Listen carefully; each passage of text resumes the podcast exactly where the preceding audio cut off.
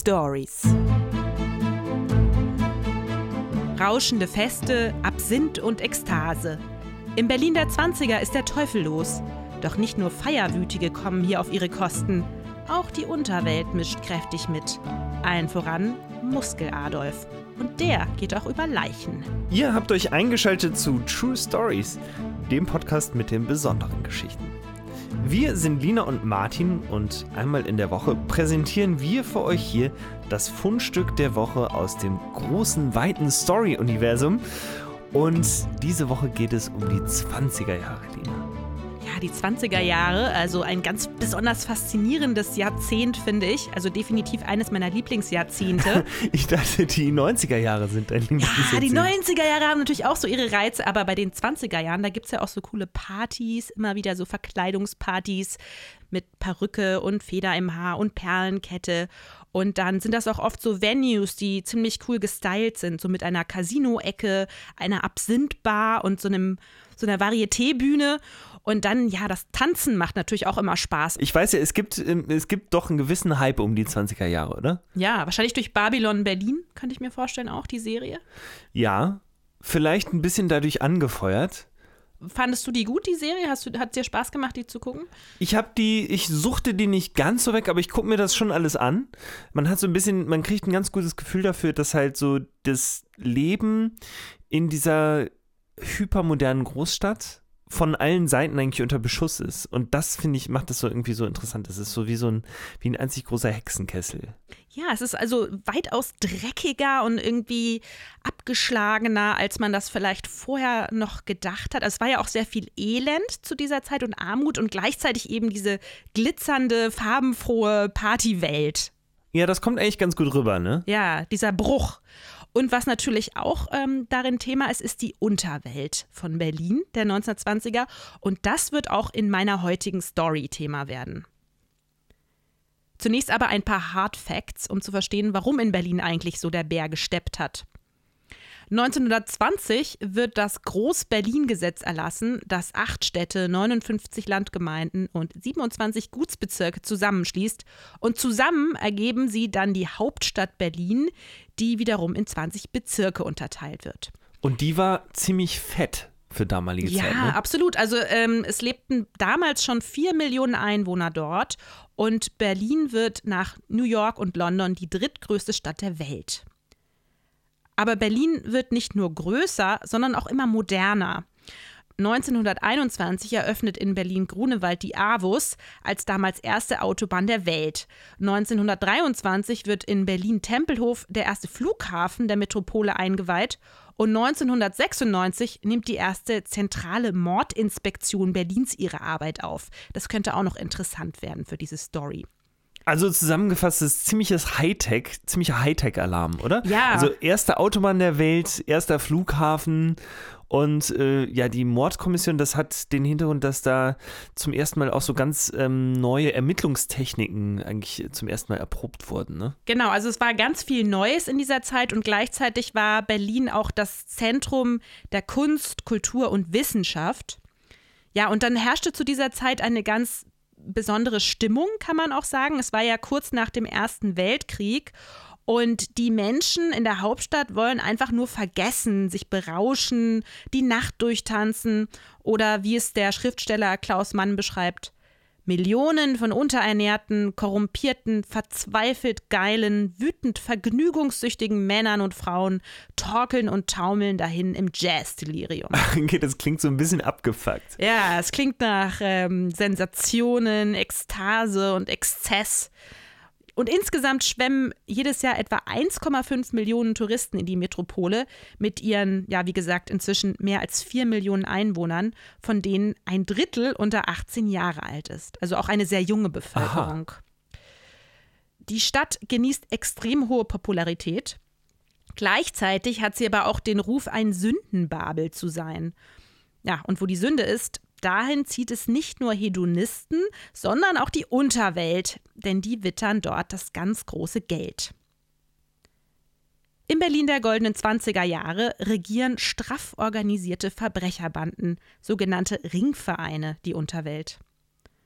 Angefangen hat es mit den Ringvereinen bereits im Jahr 1890 und zunächst ist alles noch ganz harmlos. An der Theke der Schnurrbartdiele, einer Kneipe im verrufenen Berliner Scheunenviertel, treffen sich regelmäßig mehrere ehemalige Häftlinge. Sie tauschen sich darüber aus, wie schwierig es sei, nach ihrer Haft eine Wohnung oder eine Arbeit zu finden. Und sie finden es extrem schwer zu ertragen, dass ihnen gar keine andere Wahl bliebe, als wieder kriminell zu werden, wenn sie nicht verhungern wollen. Gleichzeitig fürchten sie dann wieder ins Gefängnis zu kommen und aus diesem ganzen Teufelskreis nicht mehr herauszufinden. 1890 gründen sie also den ersten Reichsverein ehemaliger Strafgefangener, um sich gegenseitig zu unterstützen. Hilfe leistet der Verein dabei durch Kontakte, vor allem in die Gastronomie. Als Kellner, Barmann oder Rausschmeißer braucht man keine Ausbildung und jeder aus dem Verein kennt irgendwen oder irgendeinen Ort, an dem noch jemand gesucht wird, der Teller wäscht oder Gläser wäscht oder hinter der Theke steht. Also es ist eigentlich so eine Art Kontaktnetzwerk. Ja, so eine ne? Art Kontaktbörse für Häftlinge, die sonst zu dieser Zeit wohl keine Chance mehr Aha. gehabt hätten, irgendwie auch nur ansatzweise am normalen Leben teilzunehmen. Also so hat es zumindest äh, begonnen, ne? Genau, das Als war der Anfang. Als, so ja, Netzwerk. Ja, genau. Und ähm, ja, die Gastwirte, die sich auch darauf eingelassen haben, dann solche Vereinsmitglieder aufzunehmen, die fanden das auch ganz gut, denn die Vereinsmitglieder müssen sich dazu verpflichten, ab sofort ein geordnetes Leben zu führen. Also keine Schlägereien mehr, keine Diebstähle, nicht auf den Boden spucken. Und wer gegen die Vereinsregeln verstößt, fliegt raus und verliert damit dieses Netzwerk.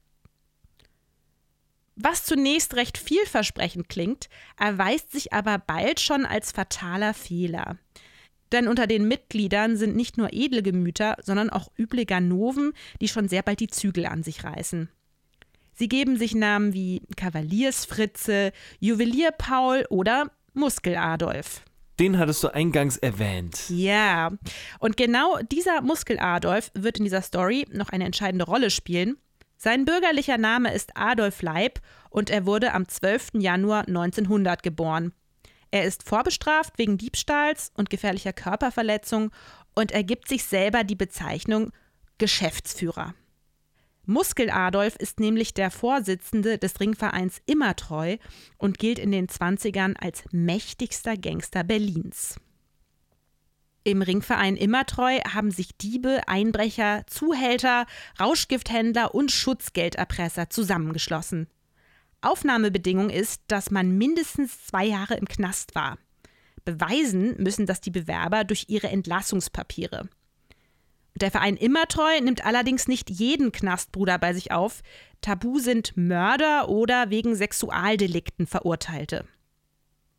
Das Vereinslokal von Immertreu ist der Schwarze Walfisch im Zentrum von Berlin. Dort hängt auch die Vereinsfahne mit dem eingestickten Motto Lass Neider neiden, Hasser hassen, was Gott uns gönnt, muss man uns lassen. Und auf der Rückseite der Fahne steht Einigkeit macht stark.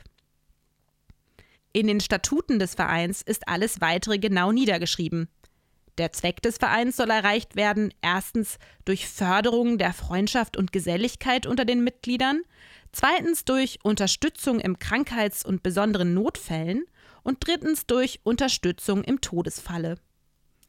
Um das Geld für diese Fälle zu haben, muss jedes Mitglied in eine Kasse einzahlen, die von Muskel Adolf verwaltet wird. Kranke Mitglieder bekommen aus dieser Kasse dann Geld. Und wie viel Geld, das bestimmt der Vorsitzende Muskel Adolf. Aha, also das, die Idee ist, dass das auch so ein bisschen so eine Sozialversicherung eigentlich schon Ja, fast. genau. Aha. Und nicht nur das, wenn nämlich ein Vereinsbruder von der Polizei geschnappt wird, wird in die Kasse gegriffen und der beste Anwalt für ihn besorgt. Und wenn der Bruder trotzdem im Knast landet, wird ihm aus der Vereinskasse monatlich ein Paket mit Lebensmitteln spendiert. Außerdem gibt es noch einen ganz besonderen Service für Vereinsbrüder im Knast. Die anderen Brüder schauen regelmäßig bei der Ehefrau vorbei, ob sie nicht heimlich einen Liebhaber hat, während ihr Mann im Knast sitzt. Und wenn ja, dann kümmert man sich um diese Angelegenheit. Wenn einer der Mitglieder stirbt, kommt ihnen außerdem eine ganz besondere Ehrenpflicht zu.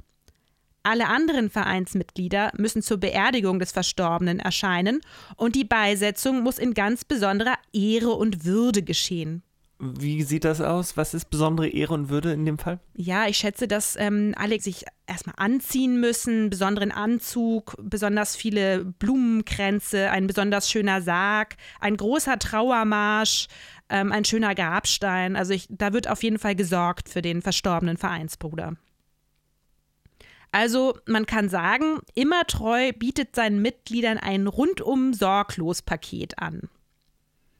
Trotz dieses edlen Gebarens gilt der Verein Immertreu Ende der 20er Jahre aber als ausgekochte Verbrecherorganisation, die die Vergnügungsindustrie in Berlin kontrolliert.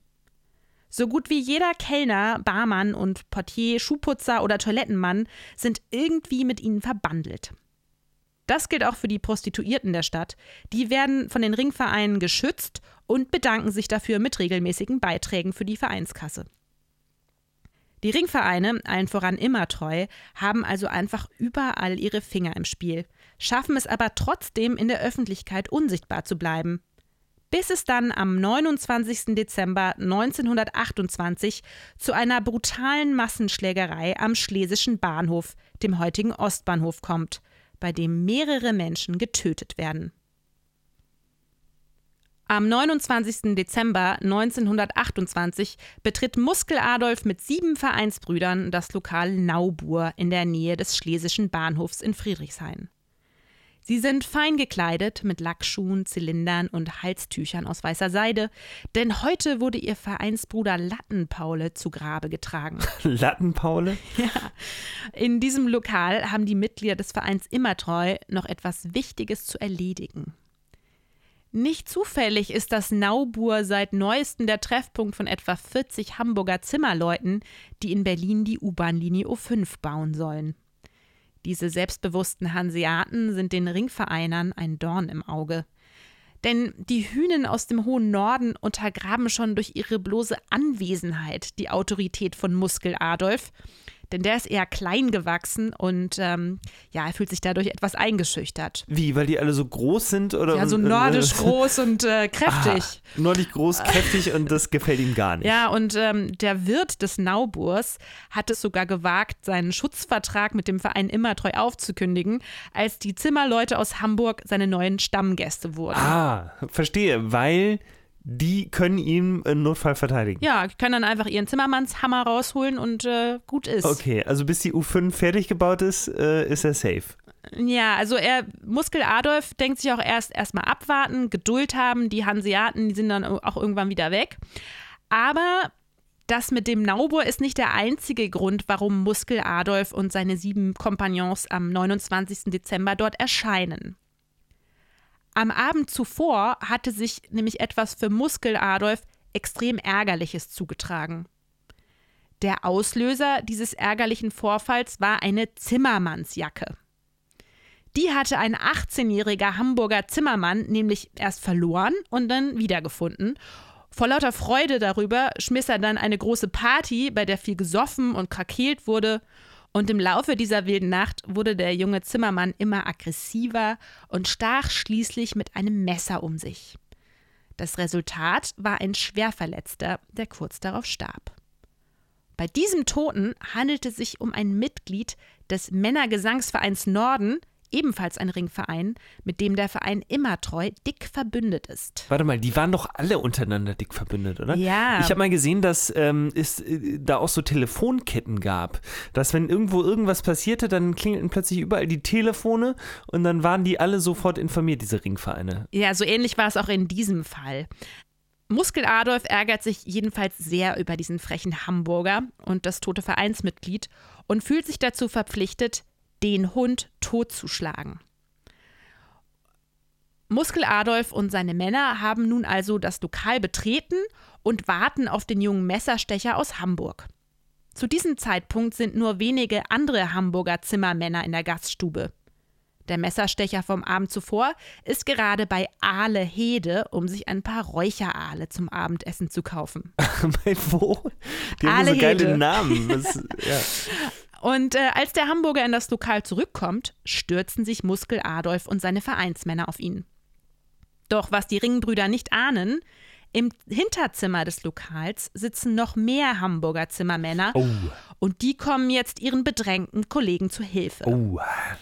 Muskeladers, ja, Muskeladers Leute schlagen mit Tisch- und Stuhlbeinen zu. Schnapsflaschen und Räucherale sausen durch die Luft, Glas splittert und die Zimmerleute setzen ihr Werkzeug ein. Hämmer, Beile, Winkeleisen und Hobel krachen auf die Berliner nieder. Winkeleisen. Klong. Nach circa zehn Minuten sind die Hamburger jedoch Herren der Lage und Muskel Adolf bläst zum Rückzug. Kurz vorher war er aber noch auf ganz besonders fiese Weise gedemütigt worden. Der Altgeselle der Zimmerleute, ein riesiger Kerl mit großen blanken Messingohrringen, wie er später beschreibt, hatte ihm mit der Faust auf den Zylinder gehauen, sodass der Hut über die Ohren hinunterrutschte Nein. und Muskel Adolf aussah wie eine Schießbudenfigur. Außerdem haben die Zimmermänner Muskel Adolfs Festtagskleidung komplett ruiniert, was ihm ebenfalls sehr missfällt. Muskel Adolf und seine Ringbrüder sammeln also fluchend ihre Verletzten auf und schwören die Vergeltung für diesen missglückten Rachefeldzug. Als die Polizei eintrifft, will keiner der Augenzeugen etwas gesehen haben. Es kann nur ein Kleinganove festgenommen werden, der sich aber angeblich an nichts erinnern kann, weil er von hinten was auf dem Kopf erhalten hatte. Auch die Hamburger Zimmermänner schweigen gegenüber der Polizei. Die Strichermädchen und Nachwuchsganoven der Nachbarschaft behaupten, es seien Polacken gewesen, die den Streit angezettelt hatten. Bevor sie wieder abziehen, empfiehlt die Polizei den Hamburger Zimmermännern, sich im lokalen Naubur einzuschließen, damit sie vor der Rache der Ringvereine geschützt sind. Ein schwerer Fehler, wie sich bald herausstellen soll. Muskel Adolf und seine Vereinsbrüder haben sich inzwischen nämlich gegenüber in Livos Hof zurückgezogen und Ringalarm ausgelöst. Und hier sind wir bei der Szene, Ah, das ist die, die du vorhin, äh, genau. Das bedeutet, alle Mitglieder der Berliner Ringvereine sollen sofort zu ihnen kommen. Im Immertreu-Stammhaus, dem Schwarzen Walfisch und in diversen Bars in Moabit und im Wedding, rund um den Alexanderplatz und in Neukölln schrillen jetzt die Telefone. Alarmstufe 3. Als sich etwa 150 Ringbrüder eingefunden haben, lautet Muskel Adolfs Befehl: Reinstürmen und zusammenschlagen. Gegen Mitternacht treten also die 150 Ringmänner die Tür des Nauburs ein und stürzen sich auf die 20 Hamburger Zimmerleute, die sich darin verschanzt haben. Was folgt, ist die berühmte 20-minütige Schlacht am Schlesischen Bahnhof, die alles in den Schatten stellt, was der Kiez bisher an Brutalitäten erlebt hat. Das klingt ja dramatisch, wie so eine große historische Schlacht. So ähnlich war es wohl. Das Lokal ist in kürzester Zeit zerstört und die Breslauer Straße, in der sich das Lokal befindet, sieht aus wie nach einem Bombenangriff. Die Straße ist übersät von Schwerverletzten, denn es wird mit Dolchen, Eisenstangen, Äxten und Messern gekämpft. Wo hatten sie das denn alles her? Das waren die Werkzeug Werkzeuge. ja, einfach. Werkzeuge, was man halt so schnappen konnte auf dem Wow. Einsatz. Okay. Eingeschlagene Köpfe, gebrochene Rippen, es ist das reinste Gemetzel. Irgendwann wird sogar geschossen. Später findet man rund 100 Patronenhülsen vor Ort. Es gibt aber nicht nur unzählige Verletzte, sondern auch zwei Tote, einen Hamburger und einen Berliner, die brutal von den anderen ermordet wurden. Die Presse ist zunächst auf der Seite der Hamburger Zimmersleute und veröffentlicht Schlagzeilen wie Verbrecherverein Immertreu überfällt Hamburger Zimmerleute oder Der Kampf der Zimmerer gegen die Unterirdischen. Durch die breite Berichterstattung über die Schlägerei am Schlesischen Bahnhof wird vielen Berlinern jetzt erst richtig bewusst, was sich schon seit Jahrzehnten im Untergrund entwickelt hat. Man ist empört und entsetzt und bedauert die armen Hamburger Zimmermänner. Doch ihre Wahrnehmung wird sich schon bald ändern. Okay, also das ist im Grunde der Moment, wo die Stadt aufwacht und denkt, fuck, da haben wir ein kleines Problem. Wir haben ein Problem mit diesen Vereinen.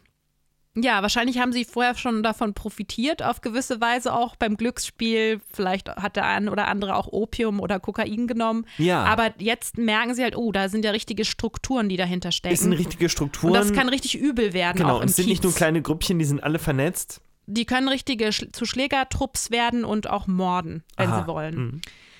Zunächst aber verhaftet die Polizei die beteiligten Ringmitglieder, unter ihnen auch Muskel Adolf.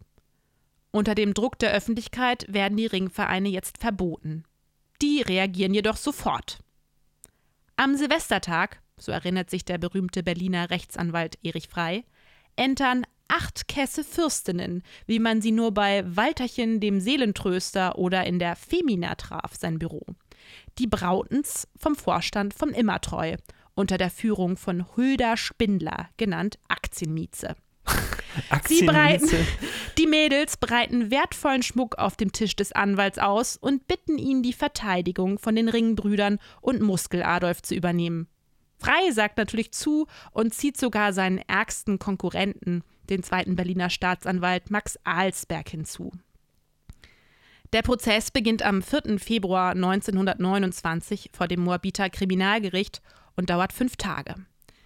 Dabei gelingt es den Verteidigern von Muskel Adolf und seinen Männern, die Sympathien weg von den Hamburger Zimmersleuten auf die Seite der Berliner Ringvereine zu ziehen. Wie haben sie das gemacht? Ähm, ihnen hilft dabei, dass es ein weiteres Opfer der Schlägerei gab, das dann im Krankenhaus an seinen Verletzungen gestorben Ah, ist. okay. Und ähm, der Junge, das war ein Berliner, also einer von den Ringvereinen, Ja, der von einem Hamburger Zimmersmann übel zugerichtet wurde. Okay. Das heißt, die öffentliche Meinung und auch vielleicht die Meinung im Gericht ähm, verändert sich zugunsten der Ringvereine, langsam aber sicher. Ja, weil ein kleiner Junge gestorben ist. Ja, genau. Und die Strategie der Verteidiger ist es außerdem, ähm, die Berliner Ringvereine konsequent zu verharmlosen. So nach dem Motto: Natürlich, der ein oder andere Vorbestrafte befinde sich schon unter den Brüdern des Ringvereins, aber doch nur, weil Männer wie Koks Gustav, Knochenbrecher Atze oder Brillantenwilli gesellige Typen seien und als. Vorbestrafte woanders keine Chance hätten. Okay, kann ich kurz sagen, du musst unbedingt am Ende eine Liste machen mit all diesen schönen Namen. Ja, wir brauchen eigentlich auch solche Oder vielleicht Namen. brauchen wir auch Spitznamen. ja. Lina Lustig. Nee, das ist nicht so gut. Das hört sich nicht so Das ist bedrohlich nicht So an. bedrohlich. Okay, gut. Hinzu kommt, dass ein Großteil der Hauptbelastungszeugen ausfallen. Und später erfährt man, dass sie vermutlich vom Verein 300 Reichsmark dafür bekommen haben. Diejenigen, die dennoch vor Gericht erscheinen, geben an, nichts gesehen zu haben, denn es war ja so dunkel. Letztendlich wird Muskel Adolf wegen einfachen Ladenfriedensbruch zu einer Haftstrafe von gerade einmal zehn Monaten verurteilt. Oh, das ist wenig, ne? Sehr wenig. Der Anklagepunkt der Körperverletzung mit Todesfolge wird fallen gelassen, da ungeklärt bleibt, wer geschlagen, zugestochen oder geschossen hat. Die übrigen Angeklagten werden aus Mangel an Beweisen freigesprochen. Und zu guter Letzt werden die an der Schlägerei beteiligten Ringvereine Immertreu und Norden wieder zugelassen, was Muskel Adolf natürlich sehr freut. Aber ich kann mir vorstellen, dass das vielleicht auch einfach zu argumentieren war, weil man ja sagen konnte, okay, diese Ringvereine sind daraus entstanden, dass sie eigentlich ja, einen guten Zweck. einen guten Zweck haben. Ne? Oder auch aus der Not kann man auch aus der Not argumentieren. entstanden sind, einen guten Zweck haben, sie helfen diesen äh, Menschen wieder äh, Fuß zu fassen und so weiter und so könnte man vielleicht irgendwie da argumentieren und das ein bisschen verharmlosen. Ja, und äh, es gab ja auch keine Beweise gegen Muskel Adolf oder seine Kumpanen. Insofern äh, zeigt es ja auch, also aus deren Sicht, dass sie ganz brav sind und einfach nur einen kleinen Verein haben. Genau. Zufällig gerade in diese Schlägerei mit reingezogen wurden. Ach, verdammt. Ja. Muskel Adolf kann also weiterhin seine Geschäfte machen. Bald geht er sogar ins Filmbusiness. Er berät den Filmregisseur Fritz Lang bei seinem weltberühmten Film M, eine Stadt sucht einen Mörder von 1931. Denn darin jagen die Ringvereine im Wettlauf mit der Polizei einen mehrfachen Kindermörder. Bei diesem Film will Muskel Adolf unbedingt ein Wörtchen mitreden, da es dabei ja auch um den guten Ruf der Ringvereine geht. Aha. Die Presse berichtet dann groß über die Zusammenarbeit von Fritz Lang mit Muskel Adolf. Man munkelt aber, dass Fritz Lang gar nicht freiwillig dazu bereit war, sich beraten zu lassen. Er hat es dann aber trotzdem zugelassen und Muskel Adolf für seine Beratung auch eine staatliche Summe bezahlt. Auch das wohl nicht ganz freiwillig. Aha. Das könnte so eine kleine Erpressung gewesen sein. Ja, also er will da schon mitreden und er möchte auch Geld dafür haben für seine Beratung. Und wenn er nicht mitreden darf, dann weiß man nicht genau, ob das Studio am nächsten Tag noch steht. Also so könnte er vielleicht argumentiert haben. Genau. Ähm, die Ringvereine bleiben auch weiterhin ein erfolgreiches Modell. 1933 gibt es in Berlin 64 solcher Vereine. Den Verein Heimatklänge, den Club Hand in Hand und den Zusammenschluss Deutsche Kraft.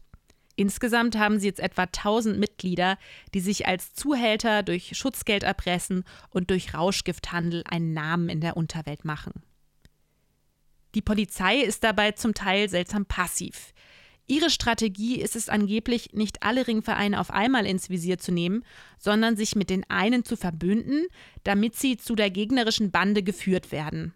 Mit dieser Strategie hat die Polizei allerdings nur mäßigen Erfolg. Das war auch eine Sache, die damals neu war, glaube ich, dass man anders ermittelt hatte. Es gab eine ganze Reihe von Ermittlungsverfahren, die neu damals entwickelt wurden.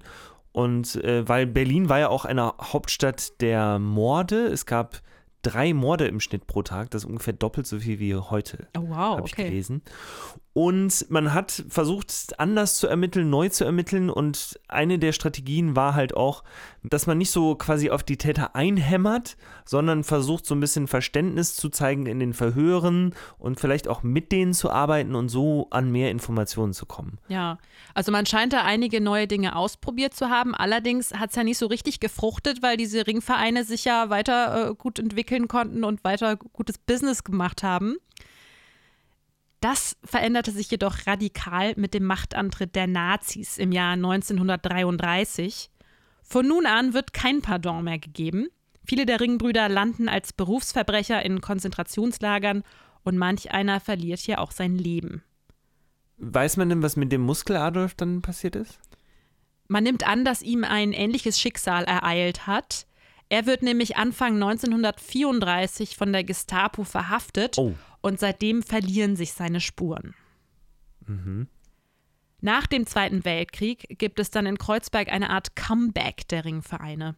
In den 1960ern endet dann aber auch diese Epoche. Was dabei aber nicht endet, ist die Geschichte des Verbrechens und von Verbrecherorganisationen in Berlin. Und das hat man ja ganz gut auch an deiner Folge letzte Woche gesehen, Four Blocks und die Juwelen. Da ging es ja um Gangs in Berlin, libanesische Großfamilien, die sogenannten Clans. Ja, mich, ich bin unter anderem auf diese Folge gekommen durch deine Folge, weil ich da einige Parallelen festgestellt habe Aha. zwischen den Gangs und diesen Vereinen. Ich hatte das Gefühl, dass diese Struktur ganz ähnlich funktioniert.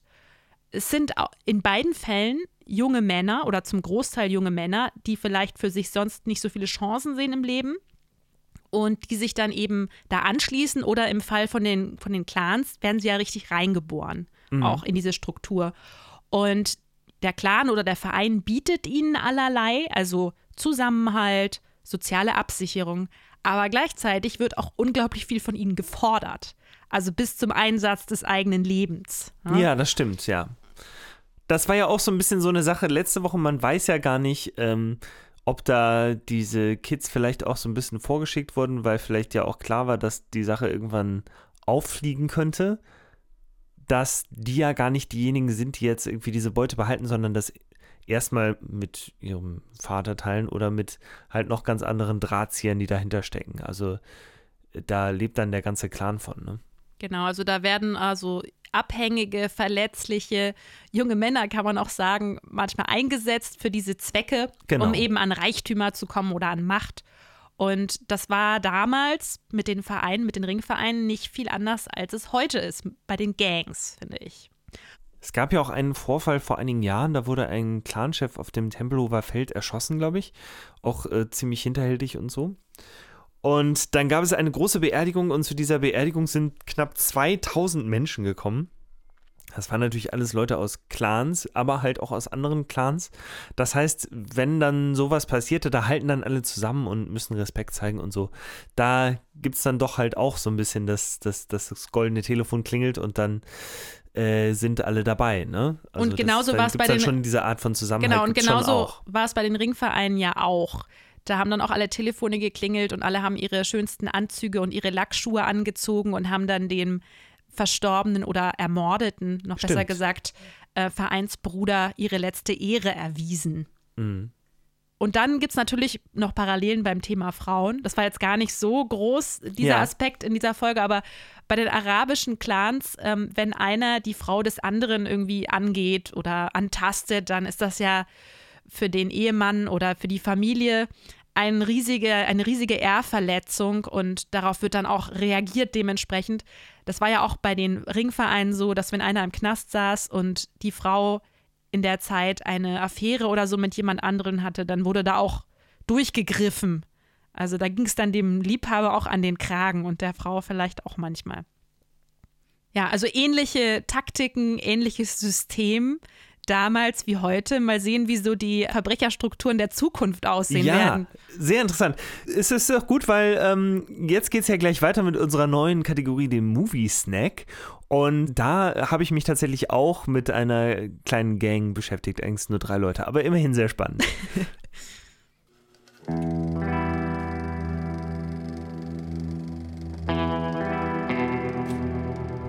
Wir testen jetzt schon seit einigen Wochen hier im Podcast den Movie Snack und wir sind ja selber Dokumentarfilmer und gucken deshalb von Berufswegen sehr viele Filme und natürlich auch für diesen Podcast versuchen wir möglichst viele Stories immer zu konsumieren, die dort draußen in der Welt passieren.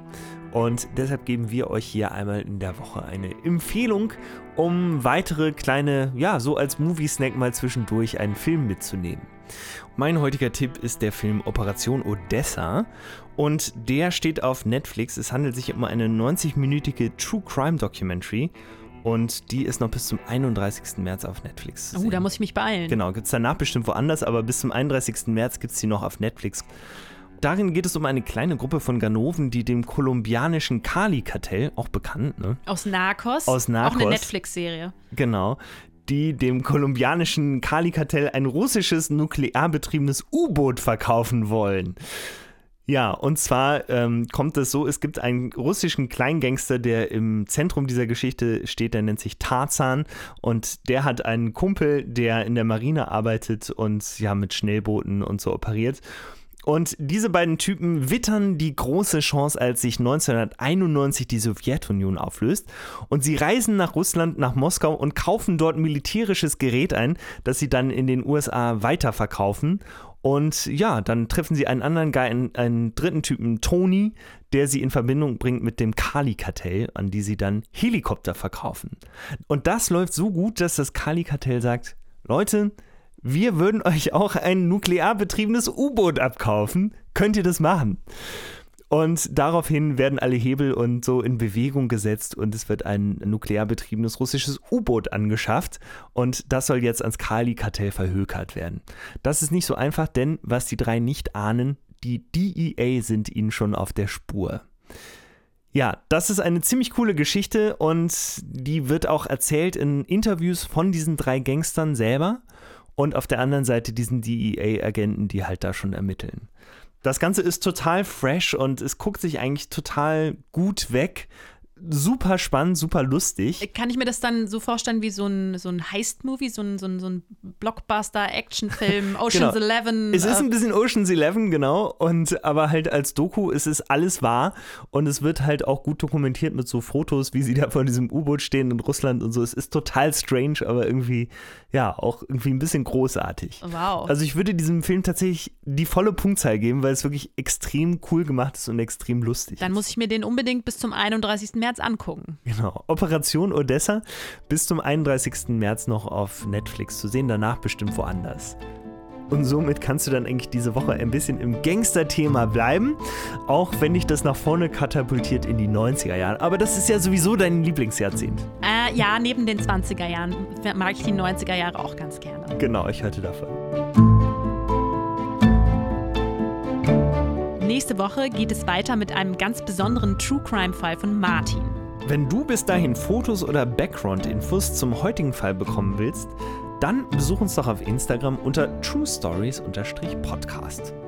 Außerdem würden wir uns natürlich freuen, wenn du diesen Podcast diese Woche an mindestens zwei Freunde weiterempfiehlst. Denn von den Hörern lebt dieser Podcast. Wenn ihr Fragen, Ideen oder Kritik für uns habt, dann geht es natürlich auch per E-Mail an podcast.truestories@gmail.com. Habt eine exzellente Woche. Tschüss und bis zum nächsten Mal, sagen Lina und Martin.